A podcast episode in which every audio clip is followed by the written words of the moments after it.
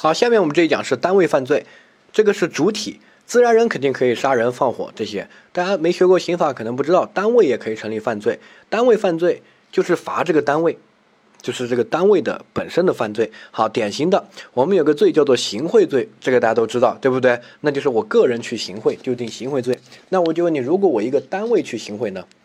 不是个人，是单位去行贿。比如说，我就是个医药公司，我们为了我们的业绩，或者我是个房地产公司，我们为了能够得到相关的这个呃规划许可啊等等的，那我们就去行贿。那这个时候定罪到底定哪一个？你不可能定某个个人啊，我单位让我去做的呀，对不对？我也没有得到好处和利益啊，利益归单位啊，这个就叫单位犯罪。我们专门有个罪叫做单位行贿罪，它不是普通的行贿罪，那个罪的罪名叫做单位行贿罪。他罚就罚那个啊单位，对单位的处罚呢？你能不能对单位判死刑啊？不可能嘛！你怎么杀一个单位，对吧？杀不了。你说让他让他注销这个资格，不可能啊。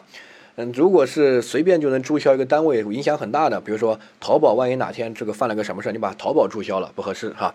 所以我们对单位呢，只有一个刑罚，就罚金，就是有点类似于罚款，但我们刑法上叫罚金啊，罚钱。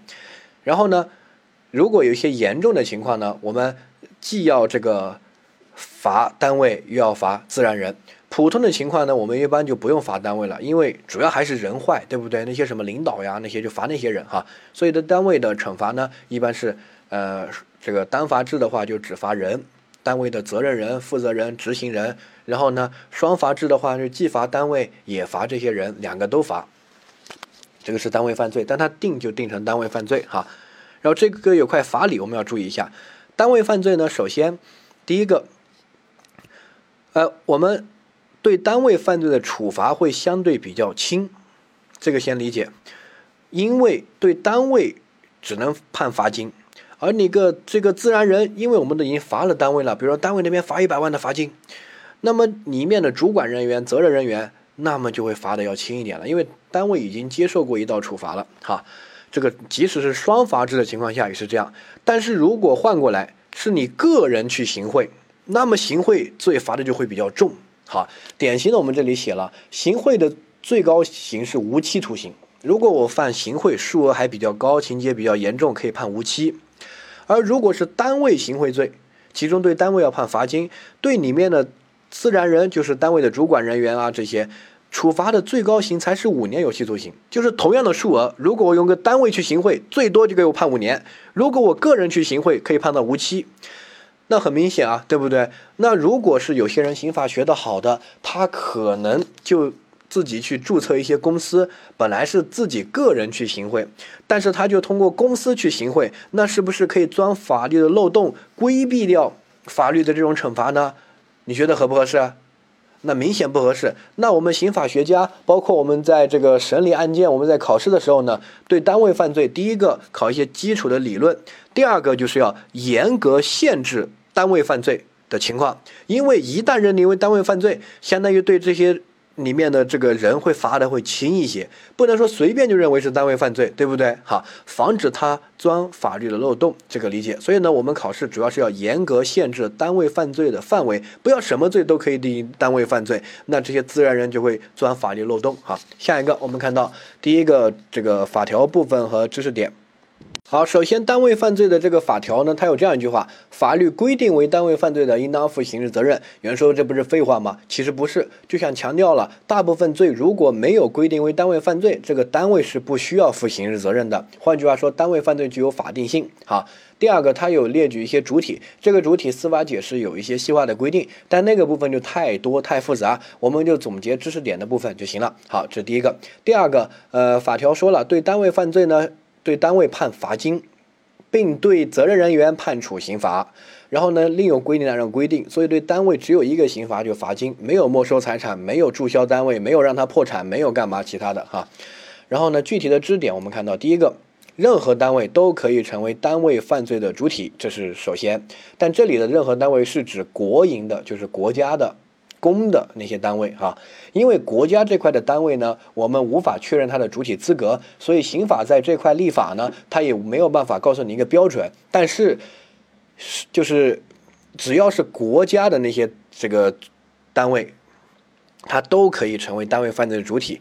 典型的这个比如说啊，我是一个这个什么社会团体啊，或者我是一个这个机关啊，那些机关它不需要去工商登记的，它没有营业执照的，它不是个之前就是在没有工商部门、没有公司法之前，它就存在了，对吧？那些机关在公司法之前就存在了，你不可能说公司法出台之后，它才具有法人资格，才是个呃主体，不是的。所以呢，国营公这一块的也不是国营，就是反正是公这一块的，国家设立这些，呃，什么国有的工厂啊啊，国有的这些，它不需要领营业执照，他一般都拿个批文就可以成立的，工商局管不了他，他不可能把他那个执照注销。没听说过工商局是法院，我把你注销资格，我把你营业执照这个撤销，不可能啊，对不对？所以那一块呢。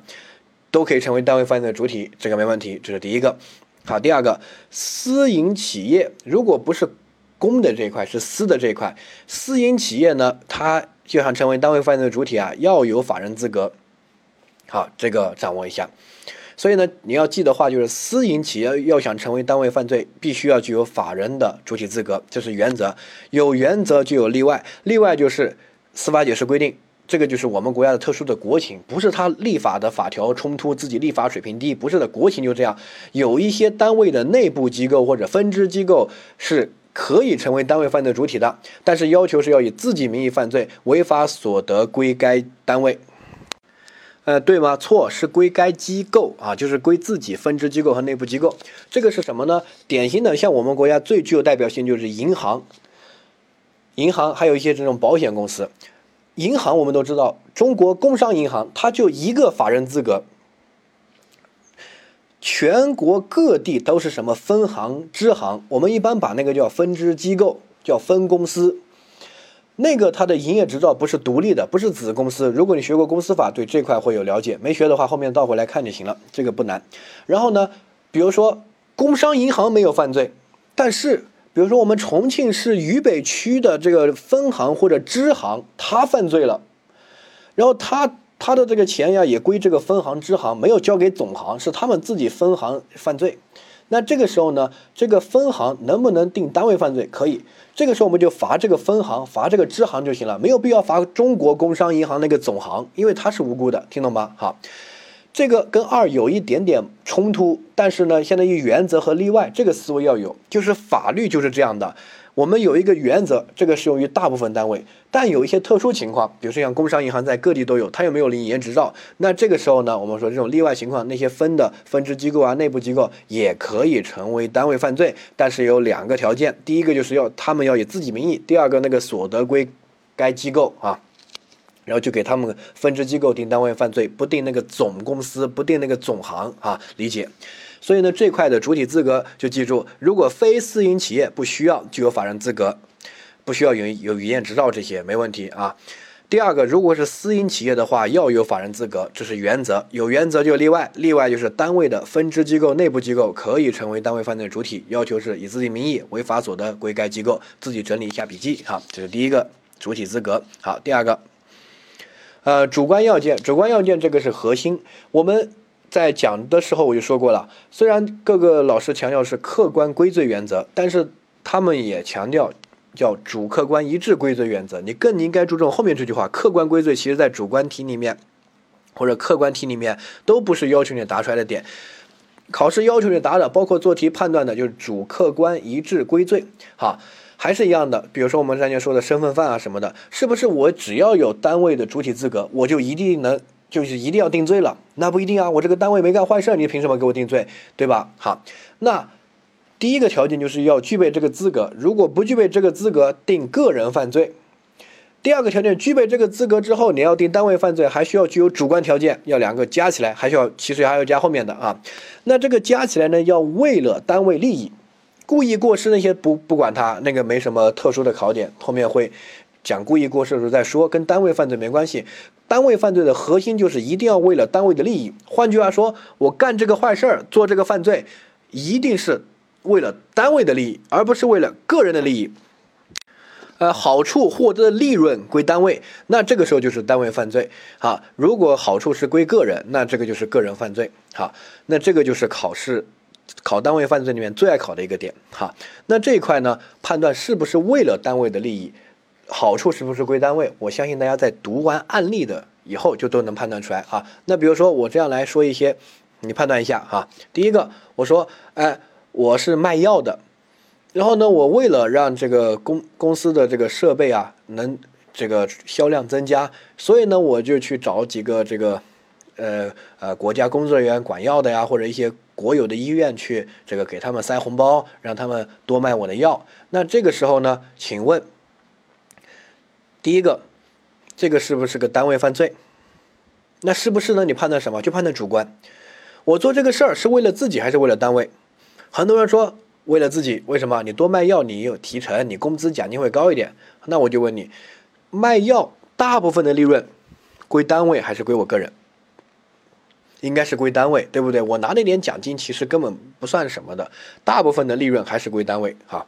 所以呢，这个应该认定为是一个单位犯罪。那另外一种，哎，我我个人有一些什么事儿，然后我找个人给他塞个红包。虽然我在这个单位啊也用到一些相关的权利，但是这个事儿做成了，好处是归我的，单位基本没什么好处。那这个时候是什么？是个人犯罪，因为我做这个事儿不是为了单位，是为了我个人，听懂吗？好，所以呢是要看为了单位还是为了个人。而当有一个交叉的时候，比如说单位也能获得利益。我的业绩也上去了，也有奖金，那两边都好，那到底是为了哪一个？其实就看主要是哪一个。其实主要的利益还是在单位那边，对吧？所以这种情况也属于单位行贿罪。你可以想象这个罪名的一个表现，就大部分都是这种，肯定要由于某一个人去实施行贿的行为，但是整个也是为了单位多卖东西，单位获得一些。这个国家的许可的证件啊，呃，这个规划审批啊，等等，对不对？这些东西，所以主要的好处还是在单位。这个人把这个事做成了，给他发一笔奖金，但这个呢，最终的得益的主体还是单位，所以是一个为了单位利益是单位犯罪。好，那我们再对比一下这个例子。好，我们是一个这个啊国营企业，国营国有的工厂，国有工厂是这些领导是不是国家工作人员？是国有工厂嘛？那对吧？啊，领导肯定是国家工作人员哈。如果是国有控股的工厂，是不是不是国家工作人员？听懂没有？好，国有工厂是国家工作人员，国有控股不是。就是我们之前说身份犯让你判断的。好，那呃这几个领导呢就开个会就商量了，我们现在这个工厂还有多少多少的现金设备、生产资料，大概值这个一百万，我们四个领导把它分了吧。好。那现在请问，这个是不是单位犯罪呢？他是为了个人利益呢，还是为了单位利益啊？那肯定为了个人利益嘛，对不对？都是归四个领导嘛，所以这个不构成单位犯罪，构成的是几个领导个人定贪污罪，这跟单位没有关系，是他们几个人个人的贪污行为，只是不是一个人贪污，是四个人一起贪污，理解？好，另外一个，哎，四个领导商量啊，这个我们单位现在还剩着一百万。这个生产资料啊，等等的，这个这样吧，我们给员工创造一些福利啊，把它发成奖金，每个员工拿一份，领领导多拿一点，员工这个扫地的少拿一点，但每个人都有，或者大部分人都有。那这个他是为了个人呢，还是为了单位，或者说为了单位的大多数人？你会发现，他其实。个人当然也有，他可以分一点钱，但是主要还是为了单位集体的效益，大家都能分点钱，对不对？好，这个就定单位犯罪，我们把这个罪叫做私分国有资产罪，这个罪是一个单位犯罪，好，就区分，对吧？所以呢，你通过听我刚才说的案例，你要判断一个主要是为了单位，还是主要是为了个人？主要为了单位的情况，比如说为了单位增加利润。增加销量，或为了单位获得一些特殊的许可呀、审批呀，那这个肯定是为了单位，那就应该定单位犯罪，对吧？好，如果主要是为了个人，比如几个领导开会，这个把东西分了啊，分给几个领导个人，跟其他人没关系，那么这个时候是什么？是几个领导个人的贪污罪，好掌握。那如果我是为了单位的大多数人。我们分给大多数人，那就是这个单位犯罪，分定的是私分国有资产罪啊，这个掌握一下。后面我们在讲分则罪名的时候也会说，但是一定要这个判断标准要牢记。当你无法判断它到底是单位犯罪还是个人犯罪的时候，有点冲突，那你就按照这个标准，这个标准是每年的爱考单位犯罪的考点啊。下一个，单位犯罪的主观方面既可以是故意，也可以是过失，这个没什么特殊的点，比如说。大很多单位，比如单位行贿罪就是故意的去行贿嘛，对不对？过失，比如说出具呃证明文件失实罪，就是过失的出具了一些文件，这个也是一个过失犯罪，这个没什么特殊的点。就之前真题考过，单位犯罪只能是故意犯罪错。我说了，太绝对的选项都不要选，对吧？我我随便找一个单位过失犯罪就可以把这个结论否定了。天下乌鸦一般黑，我找个白乌鸦，我就可以把它否定了，对不对？只要一只就可以。好，下一个客观方面。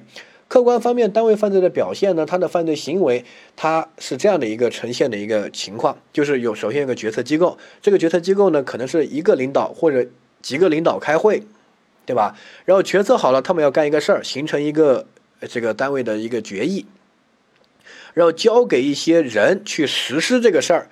比如说，我们要去行贿某个医院，我们要卖药，首先我们。这个经理啊、董事长啊，或者董事会啊，这些决策机构或者个人或者什么，反正领导，他们要说要干这个事儿，说了之后呢，那么交给其中一个小兵啊，一个销售经理啊，或者什么，哎，你去送这个钱，他是执行者，对吧？好，下一个，他在送钱的时候，肯定是要以单位名义实施，说，哎，你看，这是我们单位给你塞个红包，那个药呢，你看着多卖一些，多开一点，对不对？啊，然后呢？最终的利润呢，也归单位所有，对不对？好，或或者是单位所有之后呢，也分给员工啊，分给领导啊，大家分，这反正利益均利益均沾，我们一般叫做哈。啊这就是客观方面他犯罪的一个过程，他不像一个人脑子里面怎么想的没有呈现，他这个单位他有个开会有个决议做出来，然后交给执行，执行完了获得的报酬利润归单位或者归单位拿了之后大家分了哈，这都属于单位犯罪，这个掌握一下。呃，下一个法定性，法定性这边呢，我们强调，只有刑法明文规定可以由单位构成，才可以单位。构成这个犯罪，如果没有规定可以由单位构成的这个罪，不能由单位构成。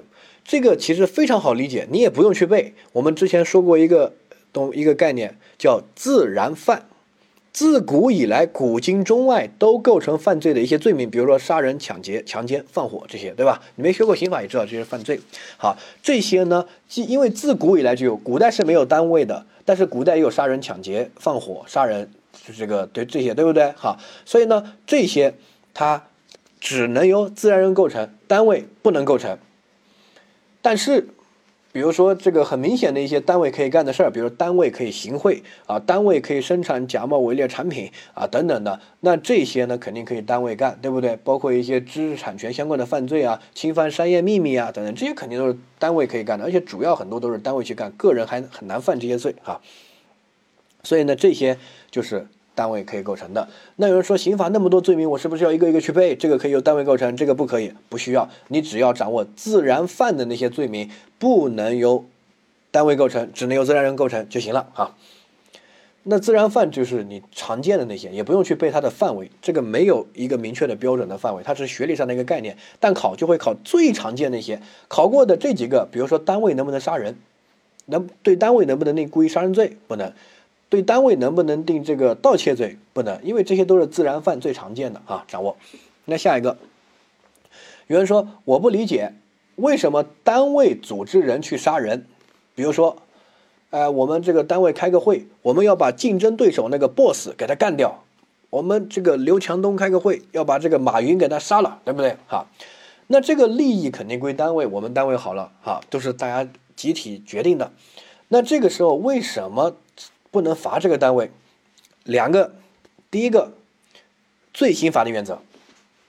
罪刑法定原则，你可以翻到刑法故意杀人罪那个法条，你去看，它法条原文是这样的，我给你念一下，你可以大概看一下哈。说故意杀人的，处死刑、无期徒刑或者十年以上有期徒刑。他没有写单位故意杀人的，或者单位犯本款罪怎么怎么样，所以呢，他不可能由单位构成。那有人说，四金是不是那个法条写了单位犯本款罪怎么怎么样，这个罪就能单位构成？这不废话吗？没写的是不是就不能？是我回答你是为什么？罪刑法定原则他都没写，你凭什么说可以由单位构成？这是第一个。第二个，有人说没写为什么就不能呢？你不能解释一下吗？他毕竟单位也也去杀人了呀，买凶杀人啊，对不对？为什么就放过这个单位呢？我告诉你，为什么不能？假设你说单位可以构成故意杀人罪，这个没问题。但是故意杀人罪，你看到这个法条，它的刑罚只有死刑、无期徒刑和十年以上有期徒刑。我就问你，你给单位定故意杀人罪，你是法官，你怎么给他量刑？你怎么给他判刑？你是判死刑，还是判无期，还是判十年以上有期？你怎么杀一个单位？是把他注销了吗？你怎么把一个单位关起来？是把他的营业执照这个封起来吗？还是把营业执照烧了？你怎么判十年有期徒刑？是他判他十年不能经营吗？这个单位早就垮了，对不对？好，所以这个是根本无法执行的。刑法那边这个罪他就没有写单位犯本款罪或者单位这个罪应该怎么处罚，他就不可能由单位构成。你哪些罪能由单位构成，哪些罪不能？不用去背，就记住自然犯这些罪名不能由单位构成，一般都只能由自然人构成。好，下一个。那既然这些罪名不能由单位构成，是不是不罚单位？对，因为罪刑法定原则，这个你可以理解为就饶过这个单位，或者不用罚这个单位。但是是不是不罚里面的人？那不是的，你人跑不掉的，对不对？单位不构成犯罪，但是去参与杀人的这些人，去说要杀人的，去执行的，去买凶的，去帮助的这些。个人可以以他们个人犯罪来处罚，所以比如说京东刘强东召集大家开个会，全体京东成员一致表决通过，我们去杀马云。那这个时候京东这个单位是无罪的，因为没办法罚他，不可能给单位定故意杀人罪，量刑也量不了啊，你不能把单位判个死刑无期啊，对不对？好，第二个。具体去执行杀人的人和教唆杀人的人啊，这个讨论那些决定要杀人的人，可以给他们个人定故意杀人罪，这个没问题，罚个人的犯罪，啊理解。还考过一个，我们这个单位啊，开会，我们组织偷电，呃，我们不想交电费，偷电，这个时候没有这个什么盗窃电这个什么犯罪，就是盗窃罪。我结论我先告诉你，就是盗窃罪啊。但是我就问你，单位能不能构成盗窃罪？不能，因为盗窃罪是个自然犯呀，自古以来古今中外那都是这个，对不对？好，那下一个不能由单位构成，你去翻法条也没有写单位盗窃的应该怎么罚，你不可能去罚他的哈。所以呢，单位是无罪的，但是实际去谋划去偷电、去执行去偷电、去参与偷电的这样一些人，我们把他们抓出来，给他们个人。定盗窃罪，这个没问题吧？好，因为他实际也盗窃了呀，也是盗窃行为啊，对不对？好，所以记住，单位犯罪具有法定性，必须要法条明确写单位犯本款罪的怎么怎么样才能定单位犯罪。如果没有写，单位是无罪的。但是不要放过里面的参与的人员、谋划的人员、执行的人员这些个人，给他们以个人犯罪定罪处罚啊。呃，这边需要记的是两个，一个是自然犯有有一个概念，一般都是只能由。自然人构成不能由单位构成，因为古代是没有单位这个概念的，对吧？好，第二个金融诈骗罪里面有三个罪只能是自然人构成，其他的金融诈骗罪既可以是自然人，也可以是单位。这个我们后面在讲到金融诈骗罪这个章节的时候呢，也会给大家强调。但是这个是必须背下来的，他考试直接会考这个记忆，就是说啊，这个单位去诈骗贷款构成这个。单位的贷款诈骗罪，或者以这个呃单位犯罪论处都是错的，因为贷款诈骗罪只能由自然人个人构成，不能由单位构成。那有人说这个单位去贷款诈骗就都无罪吗？不是的，单位无罪，但是实际去参与去谋划的这些个人，以他们个人来定贷款诈骗罪，没问题吧？好。第二个信用卡诈骗罪，第三个有价证券诈骗罪。信用卡诈骗罪这个好理解，你从来没听说过单位还有银行卡的，单位的叫账户，它没有卡，个人才能办这些卡，对吧？好，所以呢，单位也不可能办个信用卡，能理解吧？哈，那就当然也不可能构成这个，呃，但是单位可能去贷款，所以贷款诈骗罪是一个比较容易混淆的一个点，请大家好好的去记一下，这个罪只能由自然人构成，不能由单位构成，哈。有价证券诈骗也是一样的，这三个除此以外的其他的金融诈骗罪，既可能由自然人构成，也可能由单位构成。好，下面，呃，我们看到单位犯罪的这个分类，好，第一个叫纯正的单位犯罪，就这个罪只能由单位构成，不能由自然人构成。第二个叫不纯正的单位犯罪，就是说这个罪既可能由自然人构成，也可能由单位构成。好，第三个叫纯正的自然人犯罪，就是说只能由自然人构成，不能由单位构成，对吧？好，这些呢，我们后面都举了例子，比如说有个罪叫单位行贿罪，不是说行贿罪罚单位，行贿罪是个人犯罪，单位的话是单位行贿罪。哈，同样还有单位受贿罪。哈。下一个不纯正的，比如说生产销售伪劣产品罪，单位也可以犯这个罪，罚单位。我个人我没有开个单位，我自己卖假冒伪劣产品，那我也可以定这个罪，没问题的哈。掌握。呃，下一个是这个纯正的自然犯罪，这个呢其实很多都是你需要掌握的两个，我之前说了，就是自然犯和金融诈骗罪里面的三个罪名，这个是要背的。金融诈骗罪这三个罪名是要背的，我再强调。一定一定要好的去记记一下，加深印象。尤其贷款诈骗罪，画一个星号，不然到时候翻都翻不到。我跟你说，呃，下面其他几个细节哈。第一个，单位如果变更了，要看它变成什么样。如果单位直接没了，单位没了，可能被吊销了，或者撤销、撤销了，或者注销了，反正单位不存在了。这个时候你不可能再罚这个单位了吧，对不对？好，那怎么办呢？就像人死了，你不可能把我抓出来。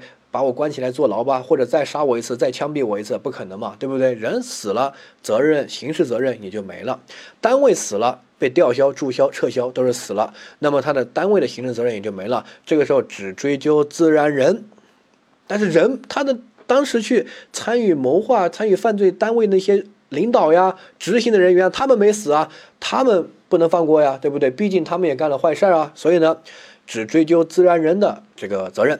但是单位如果不是死了，是变成另外一种形式存在，比如说这个公司合并了或者分立了啊，呃等等的，那这个时候呢，既要追究单位责任，也要追究自然人责任，因为单位还没死，听懂没有？啊，比较简单。所以你要看单位变成什么样的一个情况来判断。那这种如果单位合并的，呃，追究单位责任的，那我们注意一下，被告只列原单位名字，这个是一个细节。因为我这现在考试趋势是混合考，就是刑法可能加刑诉或者加呃其他一些科目来混着出一个题。然后呢，所以我这边会把其他科目涉及到的知识点，我们也尽量在这边也涉及一下啊，这样子两边有个对照，在。这个诉讼里面，刑事诉讼到时候会写。这个时候你去起诉的话，被告只列原单位名字，不列新单位名字。然后呢，财产只以原单位财产为限，不能影响无辜的单位。比如说，我把这个，呃，比如说我把这个另外一个法考培训机构啊，众合我们合并了，或者我把它收购了，哈。然后呢，我没犯事儿，我是个好的，我这边比如说有五百万。众合那边呢，我收购了他，他那边有一百万，然后我们加起来六百万嘛，对不对？成立一个新的公司，好。然后呢，众合那边犯了事儿，比如他干了一些犯罪的事儿，他去行贿了呀之类的，哈。后面我们合并之后，东窗事发。现在请问，第一个，我们要不要追究单位的责任？要，因为众合不是没了，还在，对吧？只是他跟跟我合并了，哈。如果众合什么撤撤销、吊销、注销了，那可以不追究单位责任了，这是第一个问题。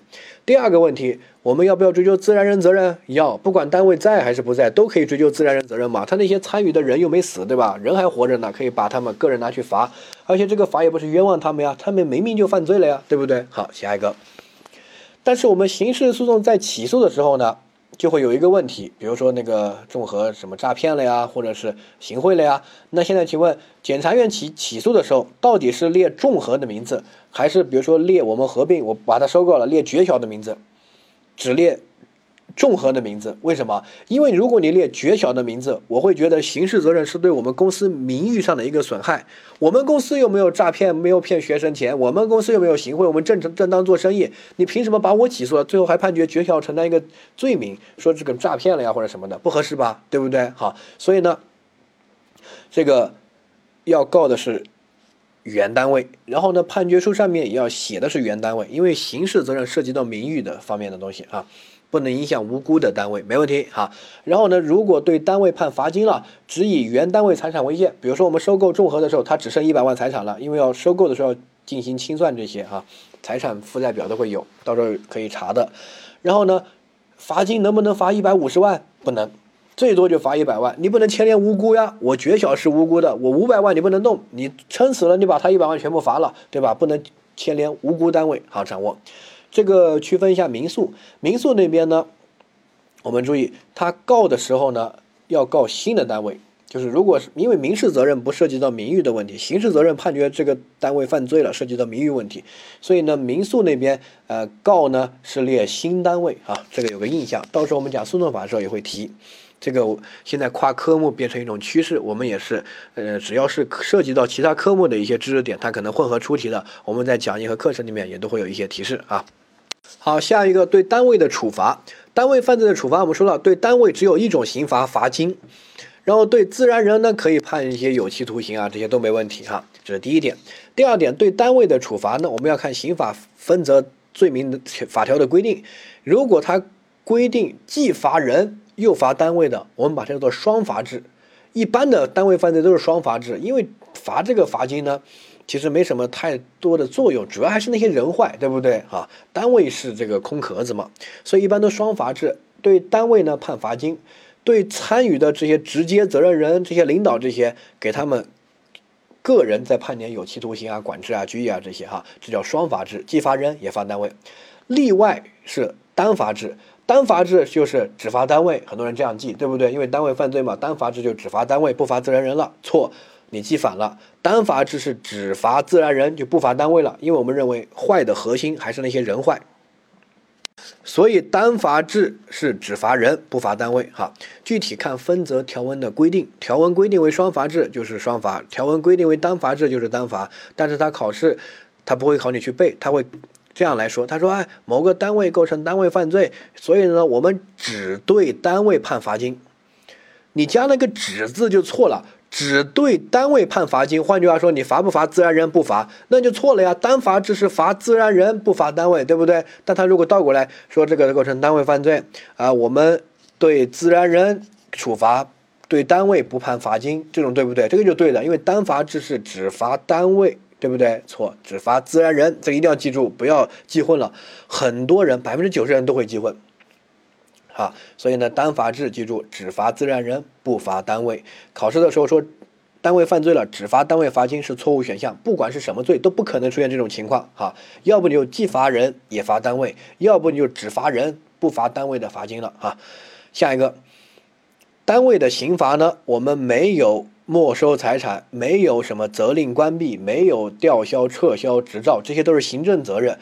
刑事责任对单位的刑罚只有一个罚金，只有这一种，没有其他的，只是罚金多少的问题。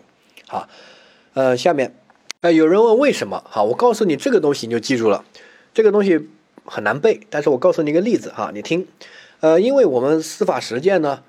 你要考虑到各个地方的法官的水平参差不齐，甚至司法贪污腐败的现象，其实还是比较常见的。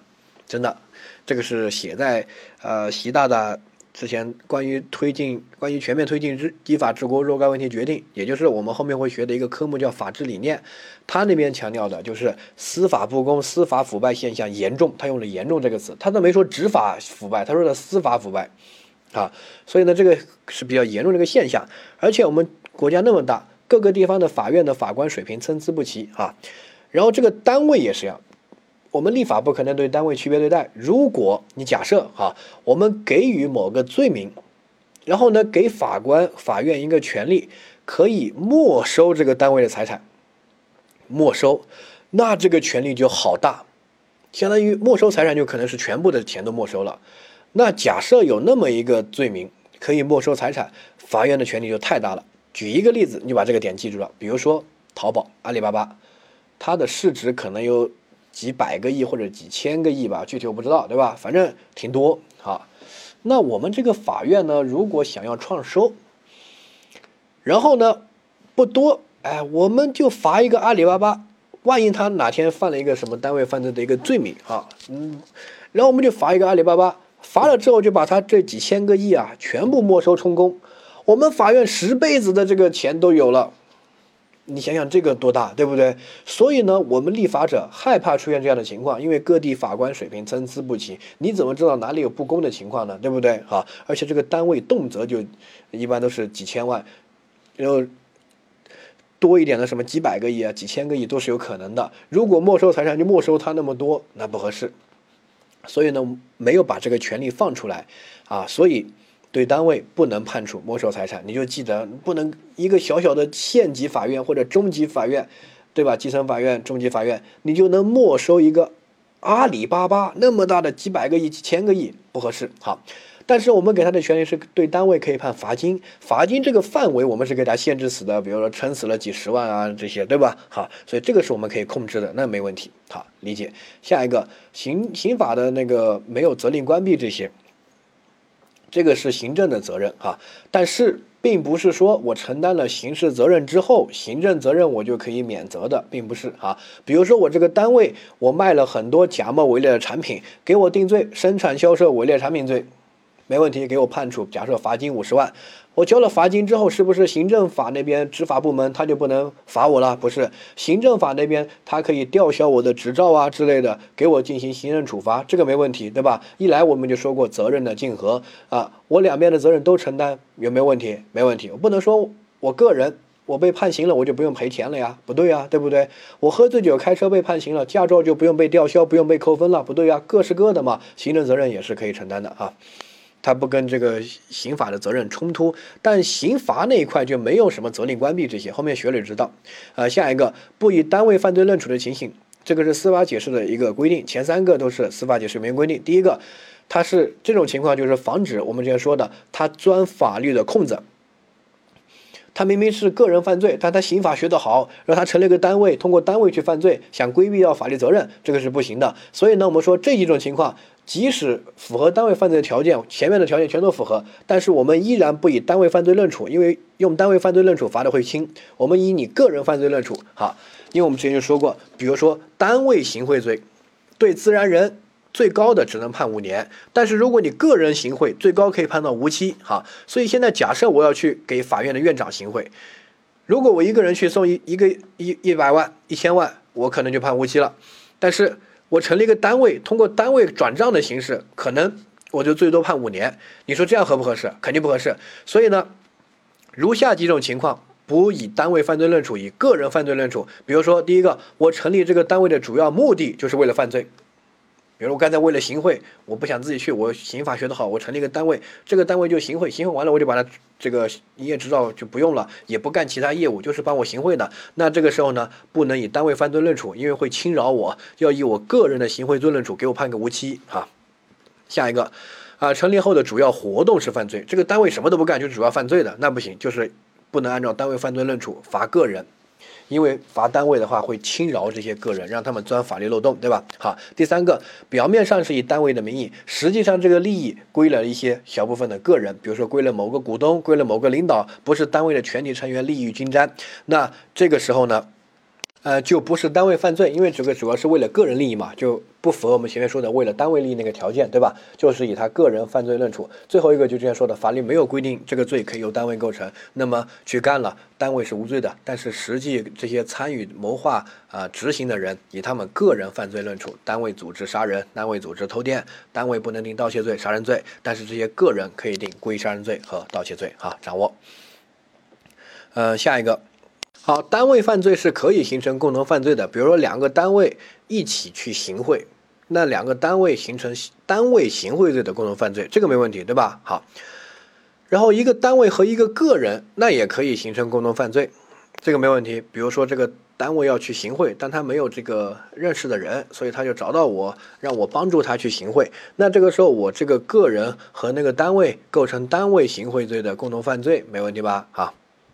好，但是单位的内部成员，他们就是单位本身，他们那些不能叫共同犯罪。比如说我这个单位去行贿，那我内部肯定是有三个领导讨论啊，三个人执行啊，对吧？这些，那这些三个人三个人，他们不是共同犯罪，他们就是单位犯罪本身哈。这个稍微有个印象。呃，下一个单位犯罪具有独立性，这个东西比较难，你画一个星号，后面再反复回来看一下啊。因为自首和终止大家还没学过，所以呢，我们先大概讲一下哈，倒回来自己再看。第一个，单位犯罪具有独立性。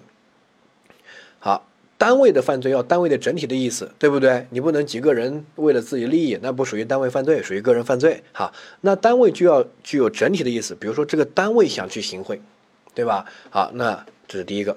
第二个，单位犯罪。要想终止，要有或者要想自首，也必须是单位整体的意思。如果是其中某个个人的意思，但是单位没有这个意思，那它不成立终止或者啊自首，只以个人的终止自首论处。什么意思？你听，比如说我们这个单位啊要组织去这个呃行贿，这是单位好，然后呢我们就派蒋思金，我说你去送一百万给那个人啊，把我们这个执照啊什么把它办了，人家说帮这个单位的忙，然后呢。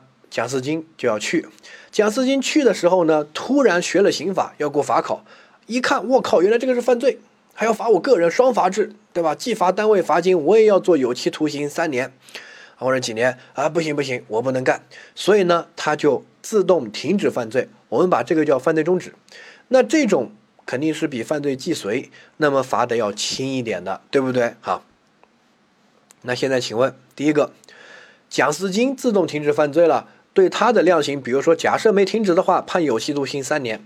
他停止了，我们是按照终止的给他是可以的，因为他本来就想停止犯罪。比如说，就免除处罚，或者是呃，就判有期徒刑一年吧。但是对于这个单位而言，他有没有这个终止的意思呀？没有。对单位而言，认定为什么？认定为是未遂，因为他相当于单位想去行贿，但是因为蒋思金这个人背叛了，没有实现成功，单位是很懊恼的，很懊悔的，他根本没有想终止，所以呢，单位这边应该认定为是未遂啊，掌握。那单位可以终止吗？可以，比如说我们开始说让蒋思金去行行贿。后面下一周我们开会的时候说，哎，不要这样干了，把贾斯汀叫回来，不要去了。那这个时候对于这个单位可以适用终止，因为单位整体的意思想终止了，好理解。所以呢，单位犯罪具有独立性，其中某个员工的终止不能对单位认为是终止，一定要单位整体决定了我们不去犯罪了，停止犯罪了，这个时候才能对单位认为是终止，因为终止可以对应到一些比较轻的法定刑，好理解。需要他有这个主观上的自动悔罪自动性，没有的话不能对他认定为终止哈。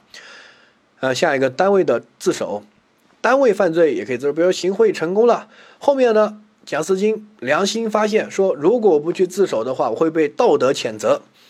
然后呢，我也会这个量刑比较重，我学了刑法了，那我快去这个啊公安局啊或者检察院，我去自首，我去我们我当时代表我们单位去行贿了。好，那这个时候对于蒋思金个人而言，他肯定是有这个自首这种悔罪性的表现的，所以对他量刑的时候可以适用自首这个情节，没问题吧？比如说本来判三年，有自首的话可能判两年啊。但是对于这个单位而言，他觉得被蒋思金背叛了，你为什么出卖我们，对不对？那对单位量刑的时候，能不能适用自首这个情节？凭什么呀？单位又没有悔罪，又没有想自首，所以对单位量刑的时候呢，不能适用自首的情节啊。这个掌握。除如果单位想自首也是一样，他们开个会啊，我们单位派些人去投案吧，我们自己举报自己，自己自首，换换那个宽宏大量的处理，对不对？那这个时候对单位就可以适用自首这个情节啊。啊，下一个。单位自首成立之后，由于单位又想自首，形成了整体的意思，所以对他的内部成员肯定双罚制嘛，对单位也可以轻一点，对内部成员也可以轻一点，都可以适用自首。但是倒过来，如果只有其中某个个人去自首，而单位没有自首，在双罚制的情况下，对那个个人适用自首的量刑情节减轻一点，对单位不能适用哈。这个中止和自首稍微有点复杂，但是我们学完之后会倒回来带你复习一下啊。你先大概听一下。那么单位犯罪就掌握这些知识点，我会把其他部分涉及到的都汇总在这边，方便你后期复习。这个是肯定是很全的，但是如果基础差的理解不了的，你先读一下，后面再倒回来就懂了啊。